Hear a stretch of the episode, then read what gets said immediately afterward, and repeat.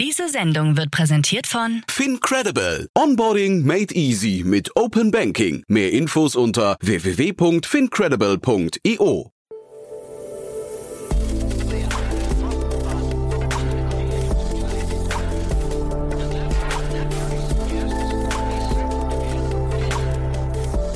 Startup Insider Daily.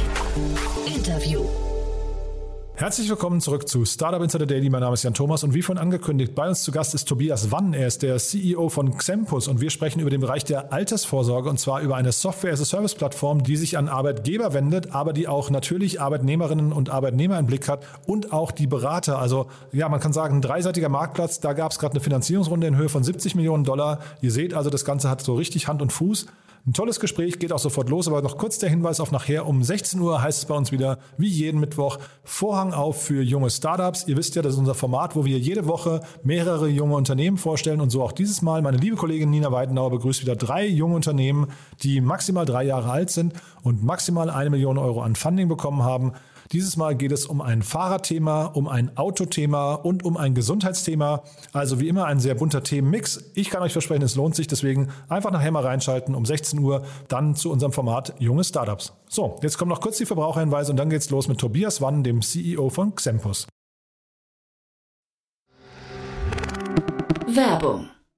Hi, hier ist Nina aus dem Content-Team von Startup Insider. Vielleicht hast du es ja schon gehört, wir haben endlich neben unserem Hauptkanal Startup Insider nun auch separate Kanäle für unsere verschiedenen Formate eingerichtet. Wenn du zum Beispiel nur unser tägliches Nachrichtenupdate Startup News hören möchtest, kannst du ab jetzt ausschließlich den Startup News Kanal abonnieren. Gleiches gilt für Investments und Exits, Startup Spotlight und alle anderen Formate, die zukünftig kommen werden. Die volle Ladung Startup Insider, also alle Formate, gibt es natürlich weiterhin hier auf dem Hauptkanal. Also, um die einzelnen Kanäle zu abonnieren, besuche jetzt startupinsider.de/slash insider. Wir sehen uns auf deinem Lieblingskanal. Startup Insider Daily. Interview. So, wir gehen ins schöne München. Tobias Wann ist bei uns, der CEO von Xempus. Hallo Tobias. Hallo Jan. Ja, freue mich sehr, dass wir sprechen und erstmal Glückwunsch zu dieser famosen Runde. Vielen Dank. Ja. Das freut uns auch sehr. Ja, äh, 70 Millionen Dollar Series D, also das, hat, äh, das klingt schon sehr außergewöhnlich. Müssen wir gleich mal drüber sprechen, wie es dazu kam. Series D heißt ja auch, ihr seid schon länger dabei. Vielleicht kannst du mal kurz beschreiben, was ihr macht. Genau, also Xempus ist äh, das, was man äh, als ein typisches Insure-Tech bezeichnet, also ordnet sich der etwas größeren Gruppe der Fintechs zu. Wir sind eine Plattform, die äh, im Bereich der betrieblichen Vorsorge unterwegs ist. Das heißt, wir haben äh, äh, ein, Tools entwickelt, die es äh, sowohl Unternehmen als auch Vermittlern als auch Arbeitnehmern ähm, einfach machen, äh, im Bereich der betrieblichen Vorsorge äh, tätig zu sein. Das ist betriebliche Altersvorsorge, also die ähm, deutsche BAV, aber auch Dinge wie betriebliche Krankenversicherung oder Berufs- und Berufsunfähigkeitsversicherung. Und das tun wir eben, indem wir die Prozesse digitalisieren, äh, somit äh, wesentlich äh, effizienter machen, schneller machen, kostengünstiger. Und wenn du sagst effizienter, kostengünstiger, wie läuft das denn bisher? Also wenn, sag mal, vor eurer Zeit? Ja, vor unserer Zeit und äh, mit uns, neben uns Ja, sozusagen. Äh, ähm, also das ist ein ganz klassischer, äh, ähm, äh, analoger, in, in, in, in, in vielfältig, in den häufigsten Zeiten noch analoger äh, Prozess. Das heißt, ähm, äh, wie man sich das typischerweise vorstellt, auch gerade in der Versicherungsbranche, dort gibt es äh, eine ganze Menge äh, fähiger Spezialisten, die ähm, äh, Unternehmen beraten, die Arbeitnehmer beraten, aber die tun das dann eben im besten Fall, sage ich mal, wenn sie äh, modern sind mit Dingen wie Excel ähm, und wenn es dann äh, das nicht zur Verfügung steht, dann auch gerne wirklich mit Bleistift und äh, Papier. Ähm, und dann werden Anträge äh, ausgearbeitet, äh, auf Papier ausgedruckt, unterschrieben, äh, eingeschickt, wiederverarbeitet. Und all diese Prozesse kann, kann, lassen sich natürlich ganz prima digitalisieren. Und aber viel, viel wichtiger, das, da können wir vielleicht gleich auch nochmal drüber reden, es geht jetzt nicht nur darum, einen analogen Prozess digital zu machen und ihn damit vielleicht schneller und kostengünstiger zu machen, sondern was wir tun, ist vor allen Dingen ein sehr, sehr komplexes Thema, nämlich die individuelle Altersvorsorge, sehr, sehr einfach äh, mit digitalen Mitteln zu erklären, damit leichter verständlich zu machen und damit äh, dafür zu sorgen, dass Menschen früher agieren und mehr sparen, weil sie per se viel zu spät und viel zu wenig sparen fürs Alter. Da höre ich raus, dass eure Zielgruppe sowohl wahrscheinlich Unternehmen als auch der Endkonsument sind, ja? Genau. Also das Geschäftsmodell ähm, äh, ist wirklich ganz interessant. Es schließt sich vielleicht auch nicht immer so auf den ersten Blick, deswegen kann man da mal ein, zwei Minuten drüber reden. Ähm, wir äh, haben eben diese digitale Beratungsplattform gebaut, ursprünglich mal für Vermittler, damit Vermittler ähm, sehr, sehr einfach äh, den äh, Unternehmen sozusagen das Thema BAV nahebringen können. Ähm, dann natürlich auch Arbeitnehmern. Das ist also immer ein zweistufiger Beratungsprozess. Als erstes wird ein Unternehmen beraten, ein sogenanntes äh, ein, ein, ein, sogenanntes Versorgungswerk wird abgeschlossen. Ähm, und dann, wenn einmal das Unternehmen sozusagen diese Rahmenbedingungen gesetzt hat, dann werden, kommen die Arbeitnehmer hinzu. Mhm.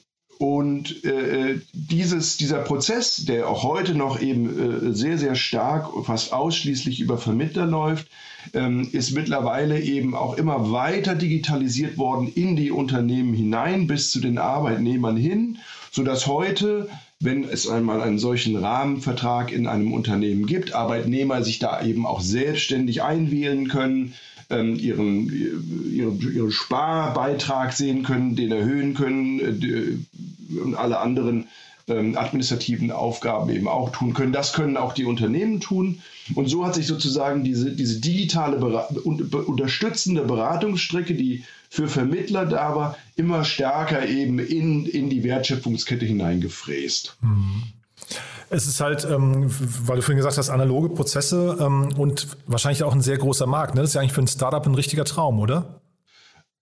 Ja, das ist ja, man gibt ja so verschiedenste Definitionen, was man sich als Startup sozusagen suchen soll, wenn man erfolgreich sein will. Da will ich jetzt gar nicht drauf eingehen, aber sicherlich eines, der, äh, eines, was auf jeden Fall hilft, ist ein großer Markt. Wir reden hier von einem der größten Märkte per se, also der ähm, Markt für Pensions- und Lebensversicherungen, in dem wir hauptsächlich unterwegs sind, ähm, hat weltweit ein äh, Prämienvolumen von ähm, weit über zwei Milliarden Euro äh, Entschuldigung, Billionen, nicht Milliarden. Ich wollte gerade sagen, das wäre wär ein Tick zu wenig. Ne? Ja, ja, jetzt war ich schon, jetzt war ich schon, nein, nein, weit über zwei Billionen ja. Euro pro Jahr, Aha. 800 Milliarden in Europa, 100 Aha. Milliarden in, in Deutschland. Also der Markt an sich ist riesig.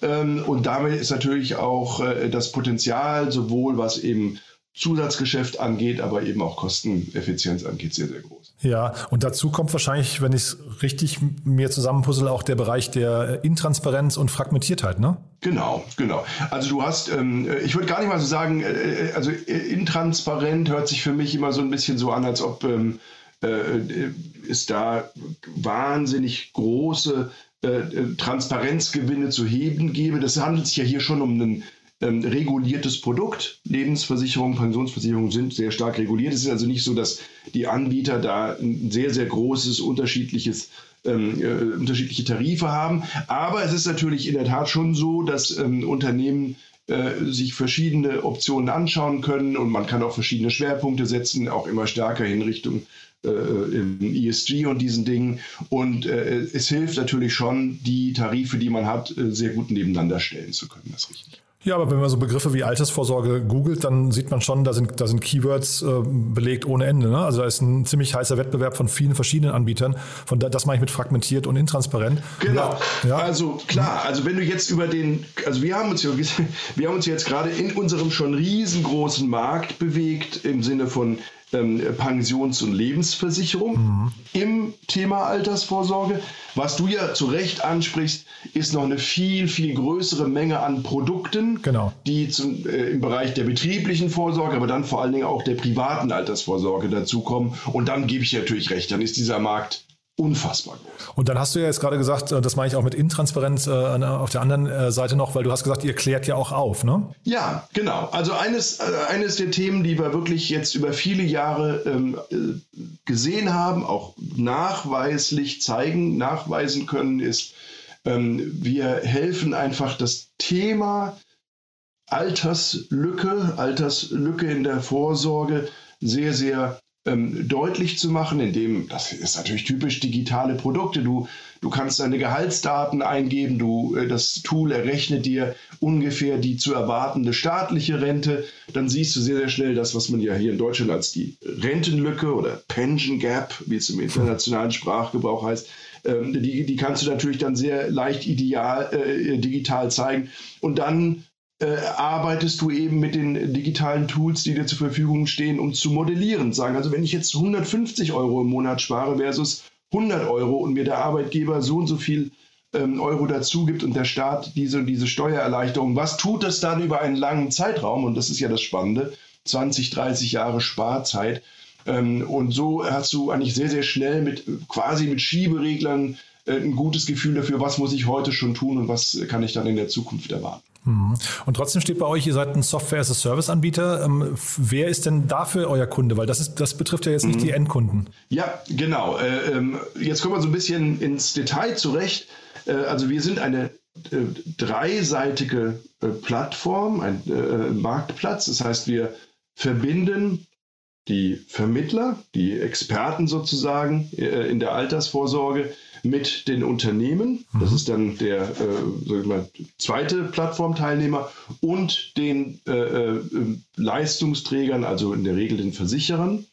Ähm, die, diese Aktivität, die Vermittler, Unternehmen und die angeschlossenen Arbeitnehmer auf der Plattform erzeugen, ist natürlich hochinteressant für Versicherer, äh, denn äh, dort wird sozusagen jeden Tag Geschäft geschrieben damit Versicherer dabei sein können, ähm, äh, äh, verkaufen wir die Plattform an die Versicherer in einem Software as a Service. Hm. Okay, und diese Vermittler, ist das denn ein Modell, was noch Bestand hat für die Zukunft? Würdest du sagen, das ist ein Modell, was man noch braucht oder ist das ein Modell, was langsam ausläuft? Ja, die Frage kriege ich sehr, sehr häufig gestellt. Ah, Entschuldige. Ähm, äh, Ist ja auch total logisch. Äh, äh man denkt immer, äh, so der Versicherungsvermittler ist etwas, äh, ist, äh, stirbt aus. Ich bin absolut vom Gegenteil überzeugt. Insbesondere, wenn es um eben diese doch sehr beratungsintensiven persönlichen äh, Versicherungsleistungen geht. Ich glaube, es ist wirklich was anderes, wenn es um deine jährlich ablaufende Kfz-Versicherung geht. Da kann man vieles digitalisieren und mhm. findet wahrscheinlich auch zu einem hohen Prozentsatz heute schon äh, digital ohne Vermittler statt. Aber wenn es wirklich darum geht, eine gute, umfassende Beratung dazu zu bekommen, wo stehe ich heute im Bereich meiner privaten Altersvorsorge, welche einzelnen Bausteine brauche ich, ähm, dann ist ein Vermittler eigentlich nicht wegzudenken, sowohl nicht auf der Unternehmensseite als auch nicht auf der Arbeitnehmerseite. Und dann darfst du ja auch nicht vergessen, gibt es ja auch hin und wieder, leider Gottes, einen sogenannten Schadensfall. Äh, also das heißt, entweder äh, passiert dir wirklich etwas oder äh, du hast ein Invaliditätsproblem oder wie auch immer, dann möchtest du ja auch nicht mit einer Handy-App irgendwo ein Bild von deinem Bein machen und sagen, das schicke ich jetzt ein, sondern da kommt natürlich auch wieder eine persönliche Komponente dazu. Deswegen bin ich persönlich wirklich überzeugt, dass es in diesen ähm, im, im, Lebensversicherungsbereich und bei den beratungsintensiven, langjährigen, langlebigen Produkten auf Jahre hinweg gute Vermittler brauchen. Mhm. Und das klingt auch so, als müssten die dann Hausbesuche machen können oder zumindest vor Ort. Also das heißt, hat wahrscheinlich dann jeder so sein Einzugsgebiet. Also wir reden jetzt nicht über Callcenter, die dann vielleicht auch Videotelefonie machen, sondern du redest wirklich von den Leuten ja im Prinzip im Feld. Ne? Also da sind wir von der Plattformseite her agnostisch. Also ähm, wenn ein Vermittler, sage ich mal, ins Unternehmen kommt, kommt, um dort den Geschäftsführer oder den Personalverantwortlichen vor Ort äh, zu beraten, dann kann er das tun mit der Plattform. Also dann hat er sie eben mit sich dabei und äh, ähm, äh, führt dadurch die Beratung, Arbeitgeberberatung, Arbeitnehmerberatung. Aber das Ganze kann natürlich auch digital stattfinden, per äh, Videotelefonie etc. pp. Das ähm, wird ehrlicherweise auch immer mehr. Also das hat ja natürlich auch die, die Pandemie jetzt so ein bisschen befeuert. Das Geschäft ähm, ist genauso weitergegangen, aber es hat nicht mehr ganz so stark äh, vor Ort äh, stattgefunden, sondern ist digitaler geworden. Das ist der Plattform und der Leistung der Plattform ehrlicherweise egal. Hm. Jetzt seid ihr schon eine AG, ne? Da habe ich mich auch gefragt, wie kam es denn eigentlich dazu? Was ist denn da der Beweggrund? Ach, ähm, das hat sich einfach jetzt, wir sind wie gesagt ein paar Jahre alt. Äh, Series D ist jetzt äh, eben auch schon äh, ein gewisser Reifegrad in der Finanzierung. Und da stellst du dich halt auch irgendwann äh, äh, gesellschaftsrechtlich so auf, dass du in perspektivisch da auch äh, nicht mehr in Zukunft noch irgendwelche Veränderungen vornehmen muss. Das ist so ein bisschen der Hintergrund. Da wollte ich gerade sagen, ne, vielleicht können wir über die Runde sprechen. Da ist jetzt Goldman Sachs Asset Management reingekommen. Das ist wahrscheinlich mhm. Goldman Sachs der Arm, der sich hinterher auch um die Börsengänge kümmern könnte, ne?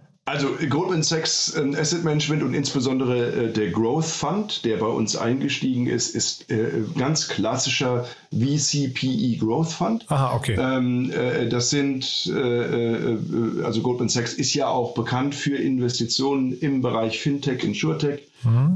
das passt also sehr gut. Das Team, was in uns investiert hat, ist ein ähm, wirklich top, sag ich mal, informiertes Team, wenn es um Fintech, Insurtech geht. Ähm, richtig, richtig gute Leute. Ähm, wie, die kommen zu uns, weil sie an das Wachstumspotenzial von Xempus glauben. Ähm, äh, aber jetzt nicht, weil sie in irgendeiner Form Börsengänge mhm. Dann lasst uns trotzdem mal kurz über die Runde noch sprechen. Was habt ihr denn mit dem Kapital jetzt vor? Ja, also ähm, wir haben eine ganze, ganze Menge vor. Deswegen äh, äh, äh, versuche ich das immer so in drei äh, Kategorien zu packen. Mhm. Ähm, die erste Kategorie ist das, was ich am Anfang auch angesprochen habe. Wir kommen aus der betrieblichen Altersvorsorge, aber wir haben weitere zusätzliche Produkte ähm, entwickelt und entwickeln die auch weiterhin, die in einem ähnlichen Modell oder Go-to-Market, wie man so schön sagt, äh, funktionieren. Ähm, also dazu gehört ein extrem schnell wachsender Bereich der betrieblichen Krankenversicherung, hochspannendes Produkt.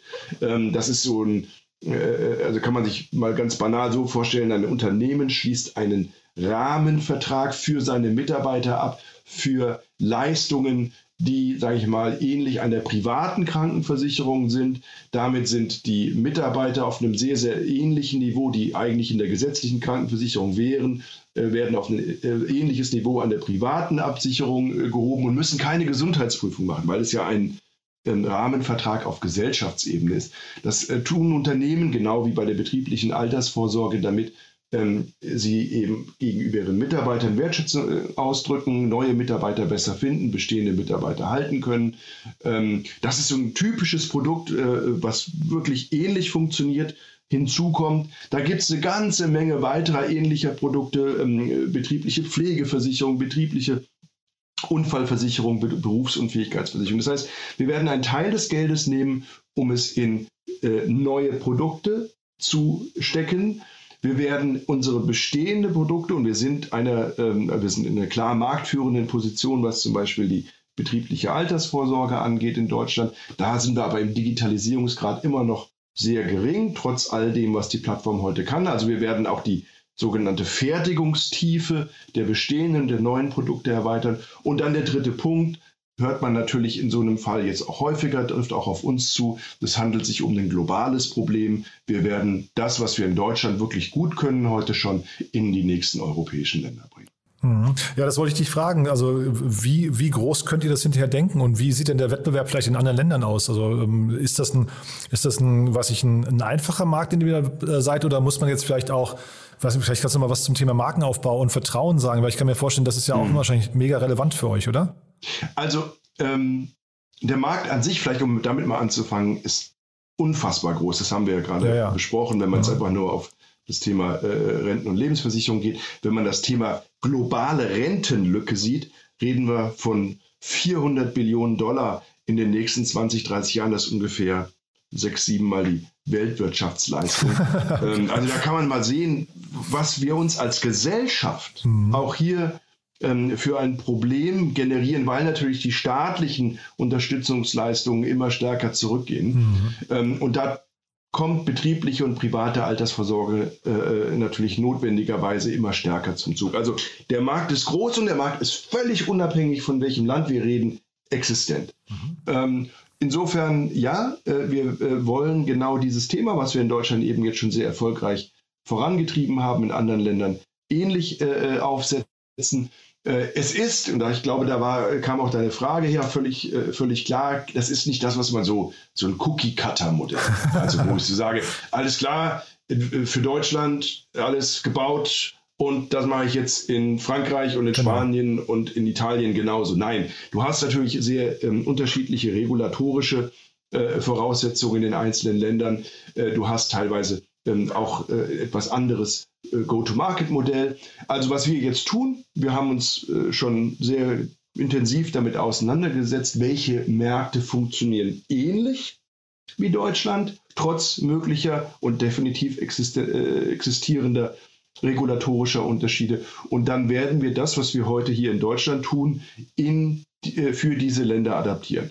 Das ist nicht trivial, aber das war auch nie trivial in Deutschland.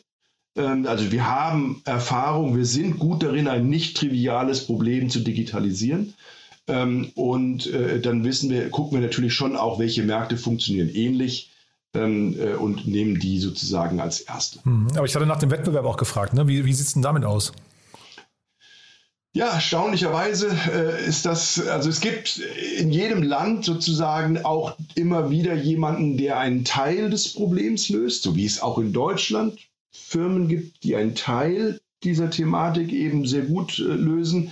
Ähm, es gibt erstaunlicherweise nicht viele, die die gesamte komplexe Plattform Aha. abbilden, wie ich das gerade beschrieben ja, habe, wirklich okay. über die gesamte Wertschöpfungskette hinweg. Deswegen, äh, wir gucken uns natürlich an, wer, äh, wen gibt es schon, aber es ist am Ende für uns nicht ganz so entscheidend, weil äh, wir haben wirklich den Anspruch, diese äh, äh, umfassende Plattform mit, für alle Marktteilnehmer eben zu bauen und da sind wir relativ alleine mit. Mhm.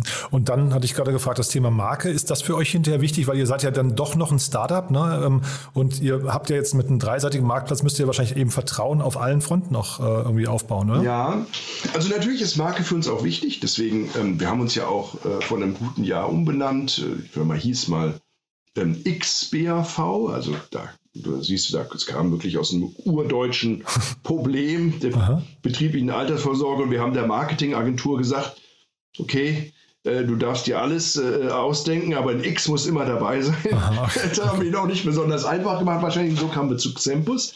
Ähm, äh, das Thema Mark, also Xempus jetzt ist eine Marke, die eben auch international funktioniert, gar keine Frage. Ähm, aber du darfst eins auch nicht vergessen, wir haben einen etwas anderen ähm, Ansatz, was Go-to-Market angeht. Das heißt, wir sind ja ein sogenanntes äh, B2B2E, also Business to Business to Employee-Modell, ähm, also oder B2B2C, wenn du es etwas allgemeiner ja. ausdrücken Aha. willst.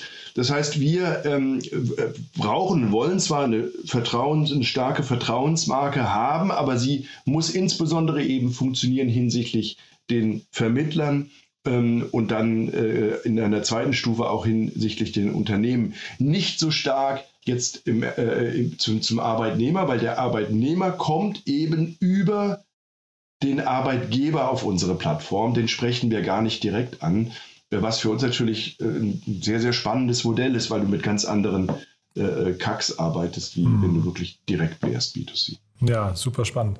Ähm, du hast mir auch erzählt, ihr sucht Mitarbeiter. Ne? Ihr habt mittlerweile drei Standorte, wenn ich es richtig verstanden habe. Also drei Standorte in Deutschland, aber ihr seid, glaube ich, auch remote aufgestellt, ne?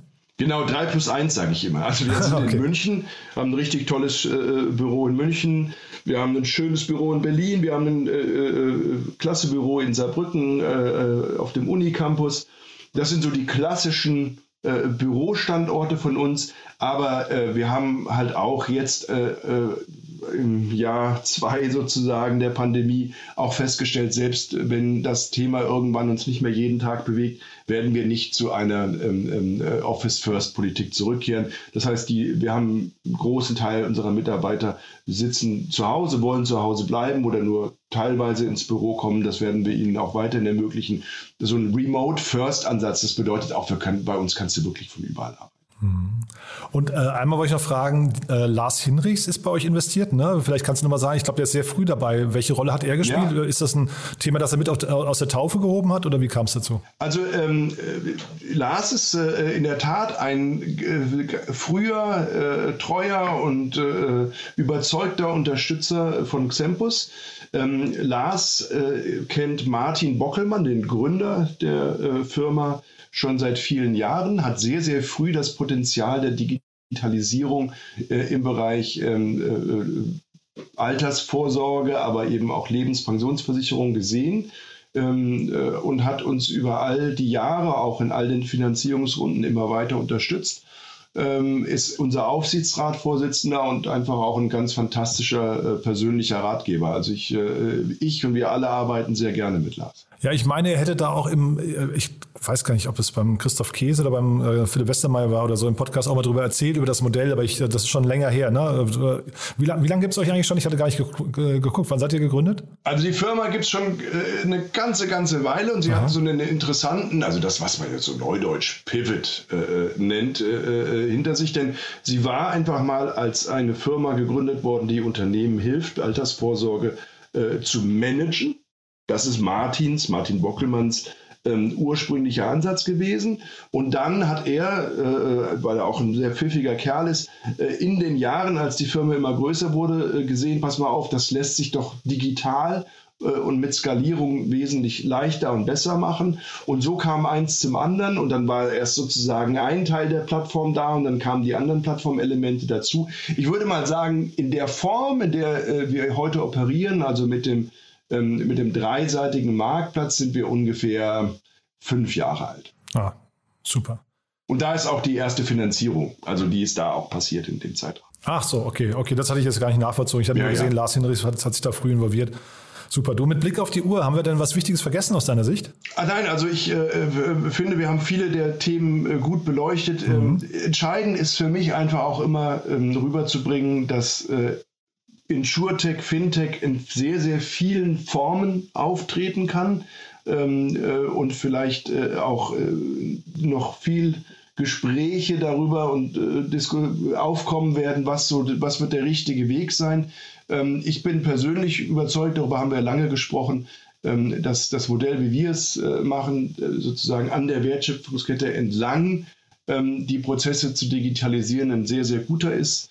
Äh, und ich finde es einfach eine unglaublich spannende Branche, die auch noch viel Bedarf hat ähm, und, und wo auch noch viel Digitalisierungspotenzial hat. Und es ist einfach eine spannende Reise. Super, ja, klingt so. Also ich würde sagen, wir bleiben dran. Wenn es bei euch Neuigkeiten gibt, kannst du dich auch gerne melden. Ne? Dann äh, machen wir gerne mal eine Fortsetzung. Klingt auf jeden Fall nach einem sehr, sehr spannenden Modell. Bin mal gespannt, wie es weitergeht. Ja? Machen wir gerne. Startup Insider Daily. One more thing. Präsentiert von Sestrify. Zeit- und kostensparendes Management eurer SaaS-Tools. Tobias, also wie gesagt, tolle Reise, finde ich sehr, sehr spannend. Aber als letzte Frage, wie immer, wir haben eine Kooperation mit Sestrify und bitten jeden unserer Gäste nochmal ihr Lieblingstool oder ein Tool ihrer Wahl vorzustellen. Ja, da bin ich gespannt, was du mitgebracht hast. Ja, äh, als treuer Hörer äh, habe ich natürlich schon eine ganze Menge an Tools gesehen, äh, äh, die äh, ich oder wir auch gerne nutzen. Insofern haben wir heute mal etwas anderes ausgewählt. Also ein Tool, ich habe einfach mal so überlegt, was mache ich denn jeden Tag? Und ein, ein, ein Tool, was ich jeden Tag nutze, ist Personio. Das ist Shoutout von Münchner SaaS-Unternehmen zu Münchner SaaS-Unternehmen, äh, was, was, was Hanno und äh, sein Team da äh, gebaut haben in den letzten Jahren, ist auch wirklich klasse. Warum Personio? Auch, es ist einfach, ich sehe das jeden Tag, wenn eben alle Personalprozesse, die äh, laufen müssen, laufen über Personio, funktionieren ganz einfach für mich auch in der Administration, äh, äh, ob ich nun unterwegs bin auf dem Handy oder ob ich vor dem Rechner sitze. Ähm, wir haben Personio natürlich auch an die verschiedenen anderen Tools angehängt, mit denen wir arbeiten. Ähm, und auch da funktioniert der Austausch gut. Ich finde es eine richtig klasse Sache und ich freue mich äh, sozusagen, wie, wie, gut auch hier ein echter äh, Champion äh, in der Nachbarschaft von uns entsteht. Das Segment One More Thing wurde präsentiert von Sastrify, der smarten Lösung für die Verwaltung und den Einkauf eurer Softwareverträge. Erhaltet jetzt eine kostenlose Analyse eurer SaaS-Tools und alle weiteren Informationen unter www.sastrify.com/insider. Tobias, also dann vielen Dank, dass du da warst. Ich drücke die Daumen für die nächsten Schritte und ja, ich freue mich, wenn wir in Kontakt bleiben und dann irgendwann eine Fortsetzung machen. Ne? Ganz vielen Dank, Jan. Ich freue mich auch. Werbung. Hi, ich bin Paul, Product Manager bei Startup Insider und hier, um dir kurz unser Podcast-Verzeichnis vorzustellen. Mit einer wachsenden Liste von bereits über 10.000 Episoden ist unser Podcast-Verzeichnis die größte Sammlung deutschsprachiger Podcasts rund um die Themen Unternehmertum, Technologie, Digital Marketing und mehr. Nutze jetzt die verschiedenen Filter, um Podcasts zum Beispiel nach ihrem Themenschwerpunkt, Gästen oder Erscheinungsdatum zu sortieren, damit du genau das findest, was dich interessiert. Also, wenn das was für dich ist, dann besuche jetzt ganz einfach unsere Plattform auf startupinsider.de/slash insider. Startup Insider Daily, der tägliche Nachrichtenpodcast der deutschen Startup-Szene. So, das war's. Das war Tobias Wann, der CEO von Xempus. Damit sage ich Tschüss für heute, aber nicht vergessen, nachher reinzuschalten um 16 Uhr, wenn meine liebe Kollegin Nina Weidenauer wieder drei junge Unternehmen vorstellt, die maximal drei Jahre alt sind und maximal eine Finanzierung in Höhe von einer Million Euro eingesammelt haben. Drei tolle Unternehmen, drei verschiedene Bereiche. Ich kann euch sagen, es lohnt sich. Man hört ja immer bei diesen jungen Unternehmen noch das Leuchten in den Augen, weil die noch so richtig unverbraucht sind und so unerschrocken und einfach hochmotiviert. Also ja, einfach reinschalten, lasst euch anstecken, macht wirklich großen Spaß und vielleicht kennt ihr jemanden, der das Ganze hören sollte, dann gerne auch weiterempfehlen. Dafür schon mal vielen Dank und ansonsten euch einen wunderschönen Tag und hoffentlich bis morgen. Ciao. Diese Sendung wurde präsentiert von FinCredible. Onboarding made easy mit Open Banking. Mehr Infos unter www.fincredible.io. Ciao.